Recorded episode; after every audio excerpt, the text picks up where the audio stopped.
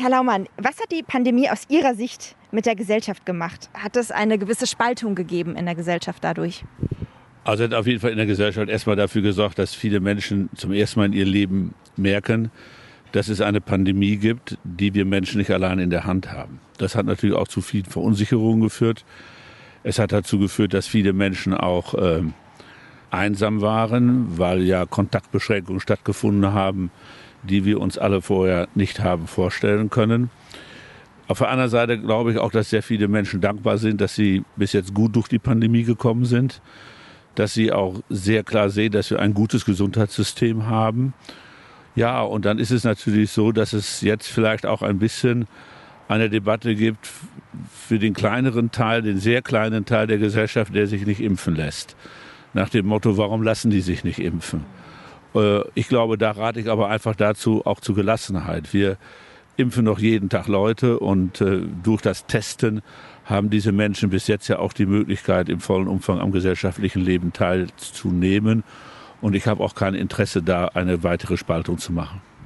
Stichwort 2G. In einigen Bundesländern gibt es die Regelung ja schon. Wann kommt das wohl für NRW? Ja gut, also erstmal ist es bei uns in Nordrhein-Westfalen so, dass jeder Veranstalter 2G machen kann. Auch die Kommunen können da, wo sie Hausrecht haben, 2G machen. Das ist aber bei uns nicht die Regel. Die Regel ist bei uns die 3G-Regelung. Die halte ich auch zurzeit für richtig. Schauen Sie, wenn Sie als Gesundheitsminister die Situation haben, dass zurzeit die Infektionen mächtig zurückgehen, dann sehe ich keinen Grund für Verschärfungen. Ich habe sehr oft gesagt, dass wenn wir wieder zu einer Situation kommen sollten, dass in unseren Krankenhäusern die Intensivstationen voll sind und wir was machen müssen, dann wird es mit Sicherheit keine Einschränkung für Geimpfte geben, sondern auch verfassungsrechtlich geht das gar nicht mehr, weil von denen bei weitem nicht mehr eine große Gefahr ausgeht, dann wird es natürlich die Ungeimpften treffen. Aber an den Punkt sind wir nicht. Wir haben zurzeit das große Glück, dass die Infektionen in Nordrhein-Westfalen zurückgehen. Wir liegen jetzt unter dem Bundesschnitt. Und warum soll ich jetzt was ändern? Wir kommen mit den Regelungen, die wir bis jetzt haben, gut klar. Jetzt gibt es natürlich einige Top-Virologen, unter anderem Klaus Stör und Hendrik Streeck, die sagen, die Politik müsste eigentlich die Pandemie beenden, weil ja alle ein Impfangebot bekommen haben. Wie sehen Sie das? Ja gut, das kann man auf der einen Seite sagen. Auf der anderen Seite sage ich Ihnen, muss ich äh, von bei all dem, was wir jeden Tag uns angucken, ist für mich die entscheidende Frage, wie sieht das auf unseren Intensivstationen aus? Und wir haben zurzeit in unseren Krankenhäusern in Nordrhein-Westfalen 1200 Leute wegen Covid, davon äh, 450, 470 äh, äh, auf der Intensivstation, davon die halben in der Beatmung. Das heißt, das sind Zahlen, die kriegt das Gesundheitssystem gut hin.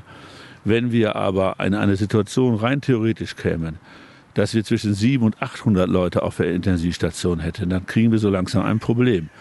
Und äh, deswegen kann ich zurzeit nicht sagen, die Pandemie ist zu Ende, sondern ich muss sehen, dass die Menschen wenn sie krank werden, gesundheitlich exzellent versorgt werden. Und das ist für mich eigentlich die harte Währung, die ich mir auch jeden Tag selber angucke.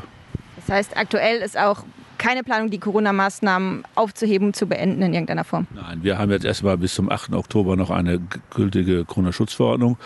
Wir werden dann in den Tagen vor dem 8. Oktober in der Koalition auch überlegen, ob es weitere Lockerungen geben kann. Da kann ich mir durchaus das eine oder andere äh, vorstellen. Äh, aber das wird dann entschieden, wenn es soweit ist. Jetzt soll Anfang 2022 ein Impfstoff für Kinder ab fünf auf den Markt kommen. Finden Sie das gut? Also es geht ganz einfach darum, wird der Impfstoff zugelassen? Und die Zulassung macht die EMA, also die Europäische Arzneimittelbehörde. Und wenn die einen Impfstoff zulässt, dann ist das getestet, dann gibt es darüber Studien und dann kann man ihn auch verantwortungsbewusst einsetzen. Zurzeit haben wir keinen zugelassenen Impfstoff für Kinder unter zwölf Jahren. Und solange ein Impfstoff nicht zugelassen ist, kann er in Nordrhein-Westfalen wie in ganz Deutschland nicht eingesetzt werden. Sehr gut. Dann allerletzte Frage. Jetzt stehen Sie als Gesundheitsminister ja während der Pandemie auch ganz besonders im Fokus. Wie viel Kritik und Anfeindung bekommen Sie da? Wie, wie gehen Sie damit um?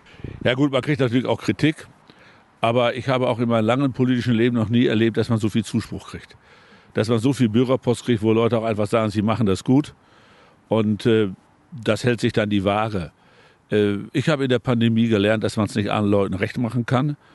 Äh, das ist auch ganz logisch, weil ja auch die Pandemie von den Menschen völlig unterschiedlich eingestuft wird. Die einen sind ganz, ganz ängstlich und die anderen sagen, na ja, was soll's schon. Äh, da muss man halt einen vernünftigen Weg gehen. Und wir haben alle unsere Entscheidungen getroffen an den Infektionsschutz die Pandemie einigermaßen beherrschbar zu halten. Und ich habe immer großen Wert darauf gelegt, dass wir das umsetzen, was uns auch vom RKI und auch von der Ständigen Impfkommission empfehlen wird. Und das sind wirklich gute Leute, die, die in diesen Institutionen arbeiten. Ich sage vielen Dank. Alles klar, tschüss.